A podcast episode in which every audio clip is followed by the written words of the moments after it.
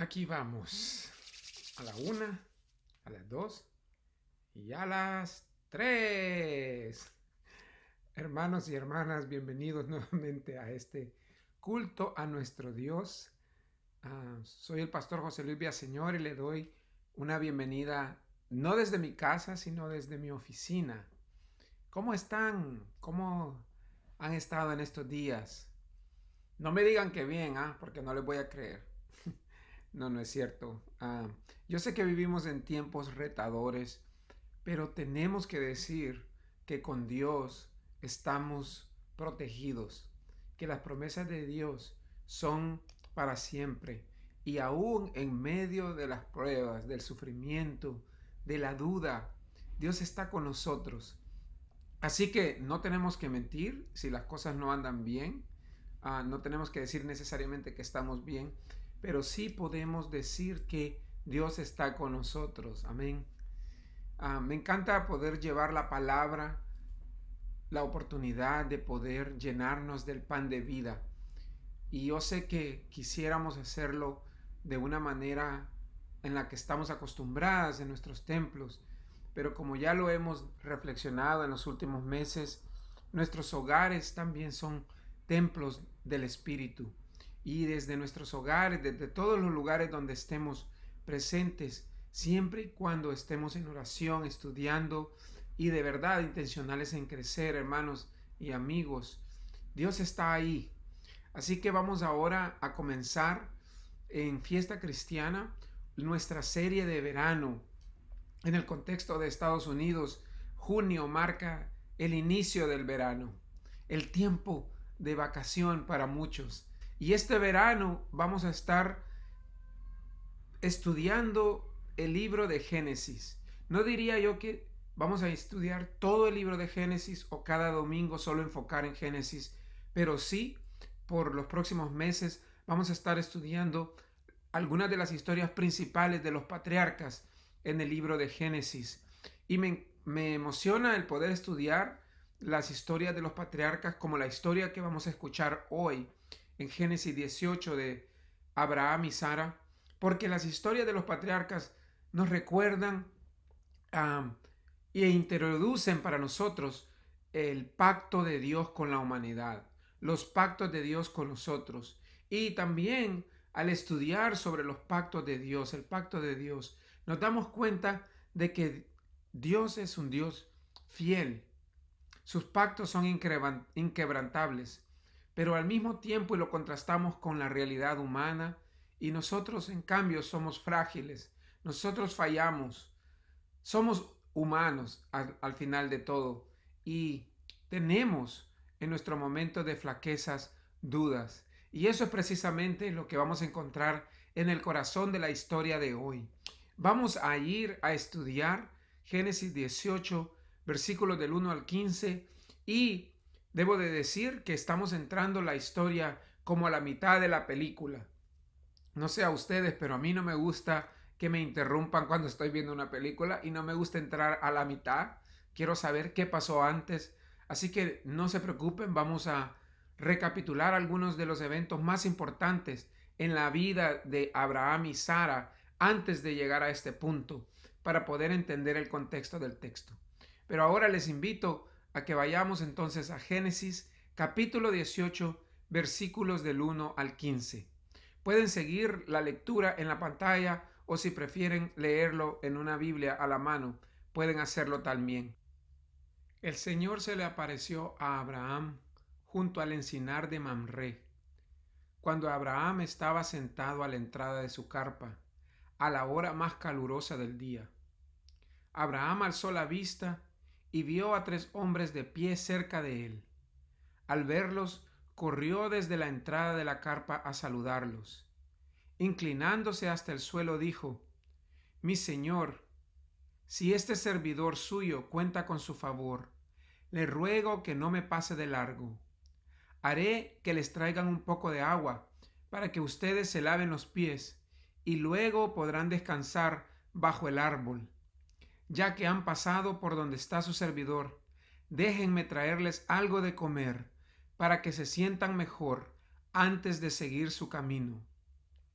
Está bien, respondieron ellos, hazlo así.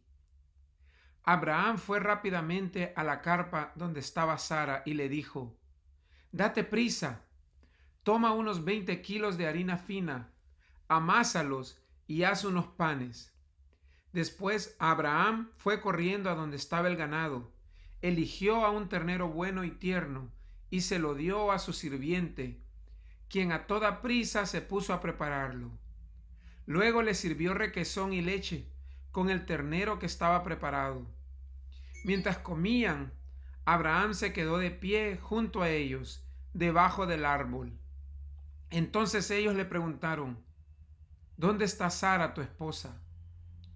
Allí en la carpa le respondió. Dentro de un año volveré a verte, dijo uno de ellos, y para entonces tu esposa Sara tendrá un hijo. Sara estaba escuchando a la entrada de la carpa, a espaldas del que hablaba. Abraham y Sara eran ya bastante ancianos, y Sara ya había dejado de menstruar. Por eso Sara se rió y pensó, ¿acaso voy a tener este placer ahora que estoy consumida y mi esposo es tan viejo?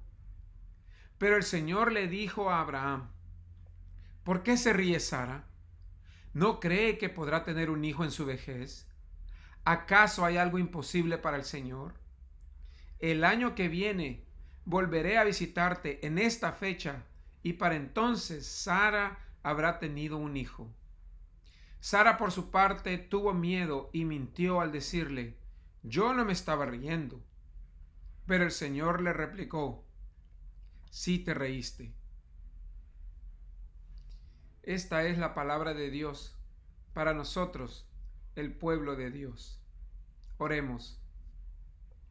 Bendice, oh Dios, tu santa palabra y este tiempo de reflexión.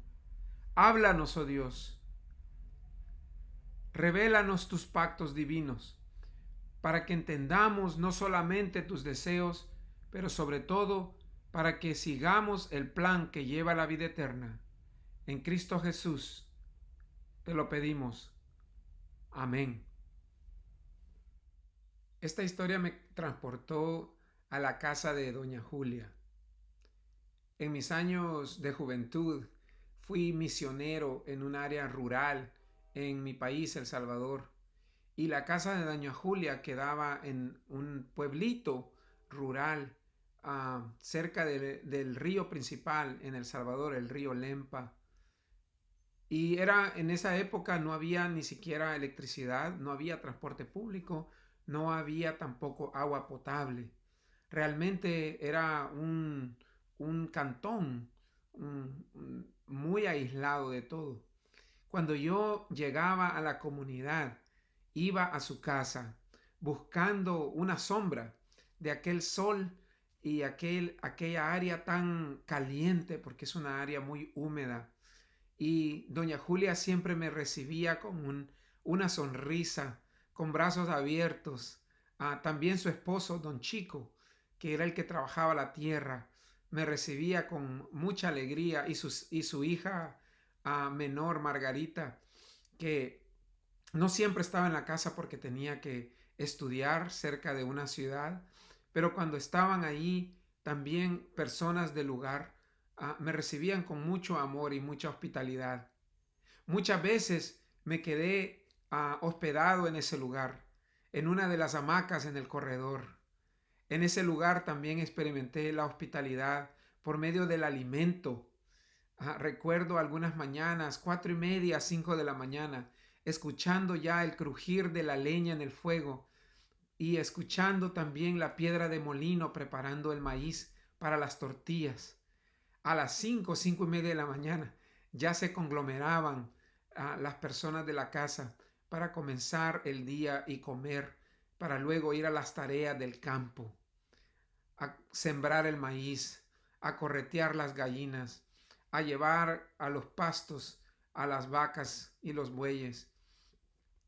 Era realmente ah, una experiencia diferente para alguien como yo que creció en la ciudad. Y es que en contextos como esos, ah, no hay hoteles donde quedarse. En contextos como esos, realmente se tiene que practicar la hospitalidad como una ética de vida. Y eso es lo que vemos en la cultura de los patriarcas en Génesis. Es lo que vemos modelado por Abraham en el pasaje de hoy. Abraham le da la bienvenida a tres forasteros. Él no sabe quiénes son estos forasteros. Él no sabe que estos forasteros representan a la misma divinidad. Y Abraham hace lo que, lo que es la ética bíblica, ofrece hospitalidad. Realmente el no ofrecer hospitalidad al extranjero, al forastero, desde la ética bíblica no es aceptable. Hebreos 13, 2 dice, algunos al abrir su casa, al ofrecer hospitalidad, han tenido en medio de ellos a ángeles y eso es lo que pasa con Abraham.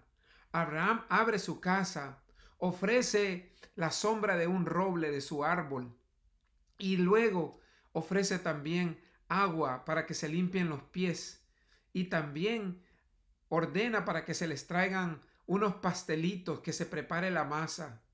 Y más allá incluso manda a matar, y él mismo lo escoge, un ternero para preparar un banquete y después que viene el ternero, sabe que vienen las aceitunas y sabe que viene el mejor vino y sabe que vienen los mejores frutos. Prepara todo un banquete como ofreciendo el don de la hospitalidad que es esperada en ese contexto y en esos días.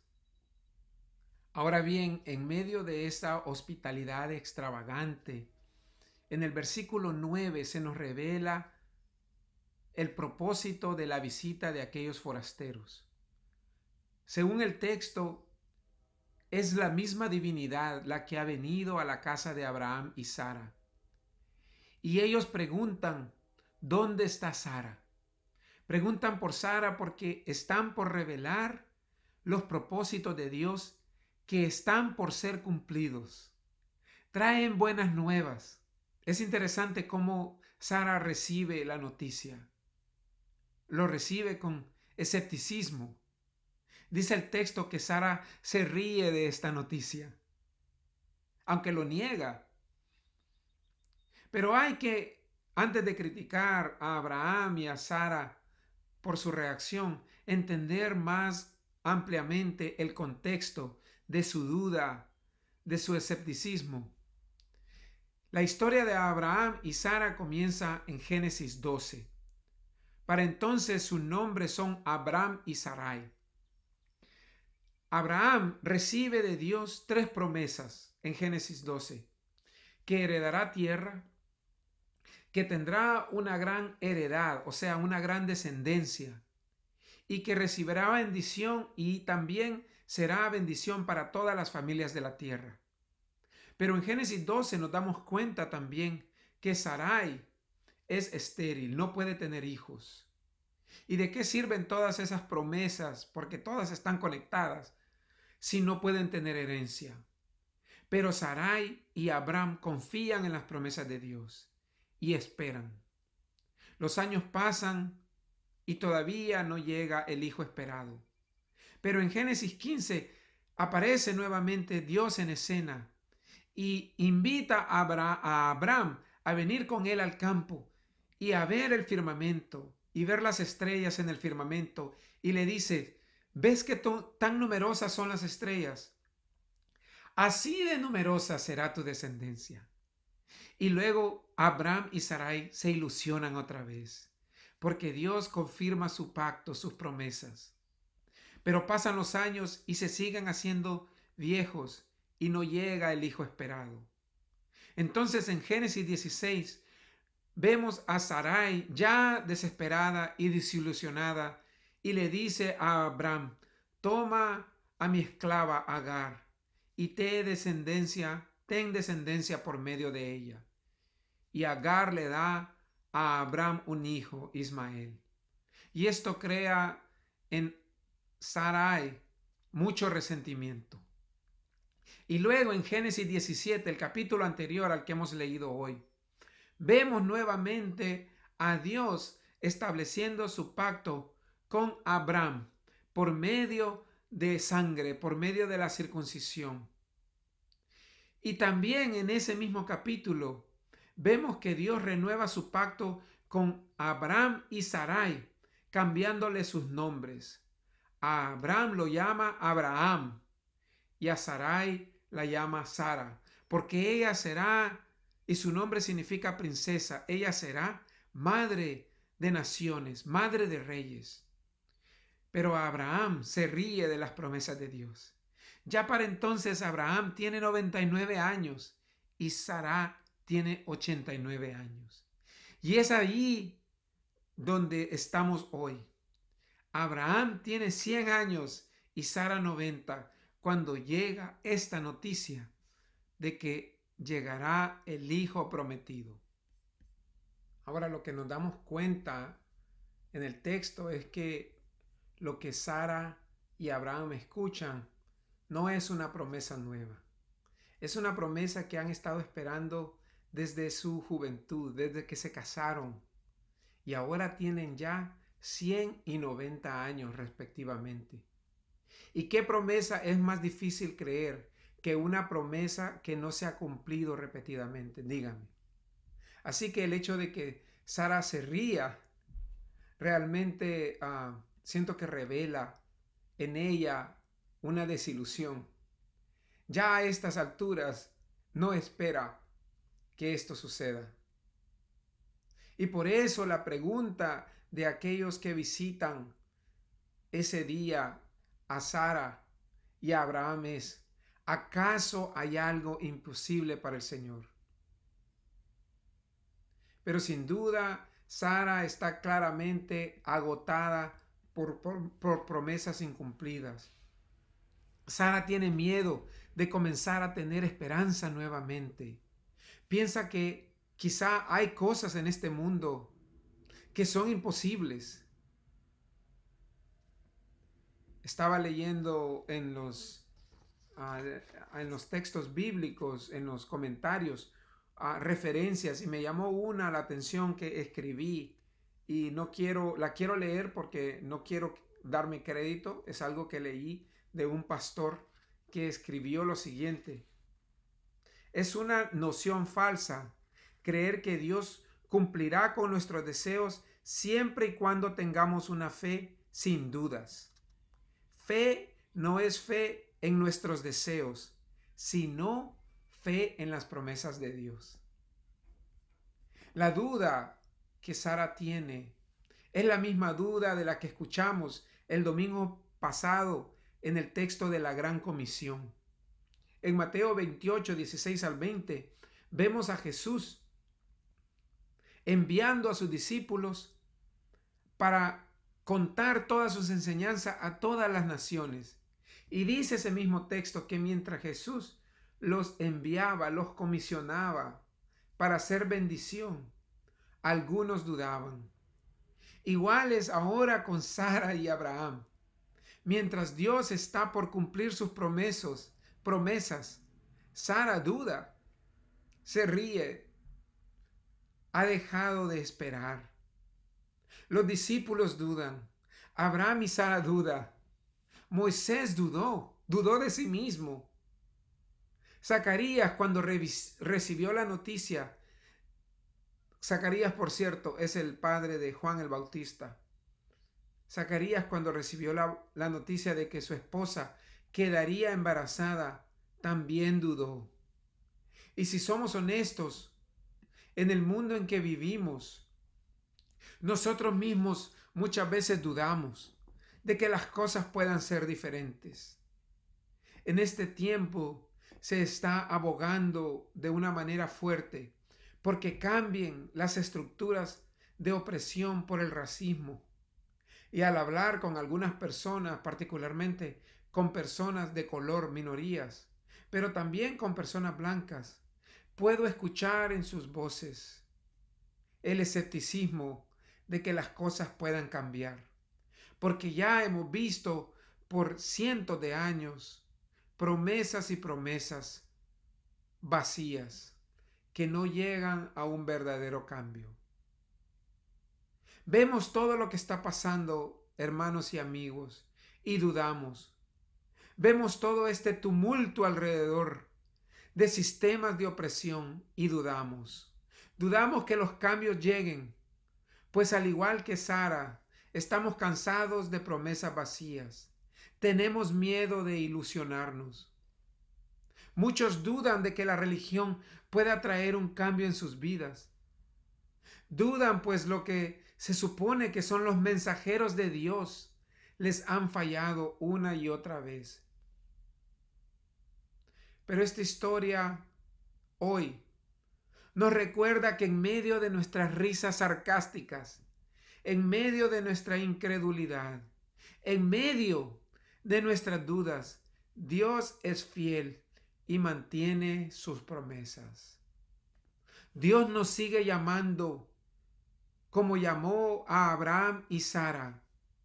Dios nos invita a la gran comisión, como Jesucristo llamó a sus discípulos. En medio de nuestro escepticismo, en medio de nuestro cansancio, Dios nos invita a un paso de fe, a seguir teniendo esperanza. Dios nos invita a una fe viva. Dios nos invita a ser sal y luz. Quizá es por eso que a Abraham y también a Sara se les conoce como el padre y el madre de la fe. No porque no tuviesen dudas, sino porque en medio de sus dudas, en medio de sus preguntas, nunca se echaron para atrás. En aquellos tiempos en los que yo hice ministerio en esas comunidades rurales donde vivía doña Julia, me encontré en mi discernimiento con muchas personas que me ayudaron a salir de mis preguntas, de mis dudas. Y, es, y una de esas preguntas fue un pastor de nombre Carlos un pastor que eh, en, en mi juventud me orientó en medio de mis preguntas. Y recuerdo muy bien una de las promesas que él me hizo. Bueno, no me la hizo él, era una promesa que escuché por medio de, él. Él era como un ángel en aquellos tiempos en mi vida. Él me dijo, José Luis, si tú te entregas a los caminos de Dios, Dios te va a dar siempre lo que necesitas. Pan y techo no te van a faltar, pero tampoco te va a sobrar. Dios te va a dar como a Israel el maná. Diariamente va a proveer. Y de eso puedes estar seguro. Y es una promesa que me recuerda las promesas de Dios para nuestros días, las promesas que Dios hace para nosotros, de que en medio de la desolación, de la tristeza, en medio de, las, de los retos que enfrentamos, Dios no se olvida de nosotros. Dios provee lo que necesitamos. Es esa historia la que los, la historia de los patriarcas nos recuerda que el Señor es el que tiene la última carcajada. El Hijo esperado por Sara y Abraham finalmente llegará y la promesa de Dios se cumplirá. Las promesas de Dios son para siempre. Y a pesar de nuestras dudas, de nuestras faltas, de nuestro pecado, de nuestra incredulidad, Dios es misericordioso y por eso podemos confiar. Estamos en el mes de junio a medio año. Y este pasaje me recuerda que algunos de nosotros, yo incluido, hicimos promesas para Dios financieras, hicimos pactos con la iglesia, con la obra. Y creo que es un buen tiempo para evaluar si hemos cumplido al 100% con esa promesa. El domingo pasado vimos promesas hechas por los jóvenes pero también son promesas hechas por sus padres. Y cada vez que tenemos y celebramos confirmación, o cada vez que alguien se hace un miembro de la iglesia, o alguien viene a las aguas del bautismo, recordamos las promesas que hemos hecho a Dios de cumplir fielmente con nuestras oraciones, con nuestras finanzas, con el servicio a la iglesia, con ser testigos fieles. Y es ahora también tiempo de evaluarnos a nosotros mismos, de si estamos cumpliendo con nuestras promesas. Esa es la invitación que nos hacen Abraham y Sara. En medio de sus dudas, en medio de sus risas, y quizá como Sara a veces lo negamos y decimos, no, no es cierto, no nos reímos, pero es cierto, a veces nos reímos, a veces nos desilusionamos, a veces dudamos, a veces dejamos de cumplir, pues ahora es el tiempo, por medio de esta historia, de cumplir, de continuar, de dar un paso de fe, de recordar el pacto de Dios con nosotros, de que en su misericordia Dios viene para rescatarnos, para cumplir sus promesas, porque su pacto y sus promesas son inquebrantables y son para siempre. Gloria por eso, gloria a Dios. Quiero invitarles, hermanos y amigos, a que oremos. Dios de pacto, a ti venimos, a ti acudimos como nuestro Salvador. Con todas nuestras dudas y desilusiones, sabemos que al único que podemos buscar, porque es eternamente fiel, eres tú. Señor, en medio de nuestras preguntas, de nuestras dudas, de las crisis que vivimos como humanidad, de las crisis que vivimos a, nivel de familia, a nivel personal. Es a ti, oh Dios, que acudimos. Apresura tus pasos para salvarnos, oh Dios.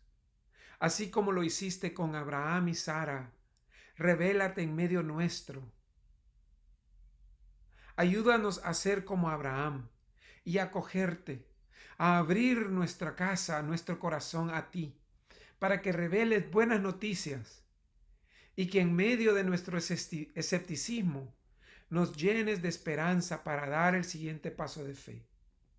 Quédate con nosotros, oh Dios, tú que eres un Dios grande, tú que eres el Dios creador, tú que lo has dado todo por nosotros.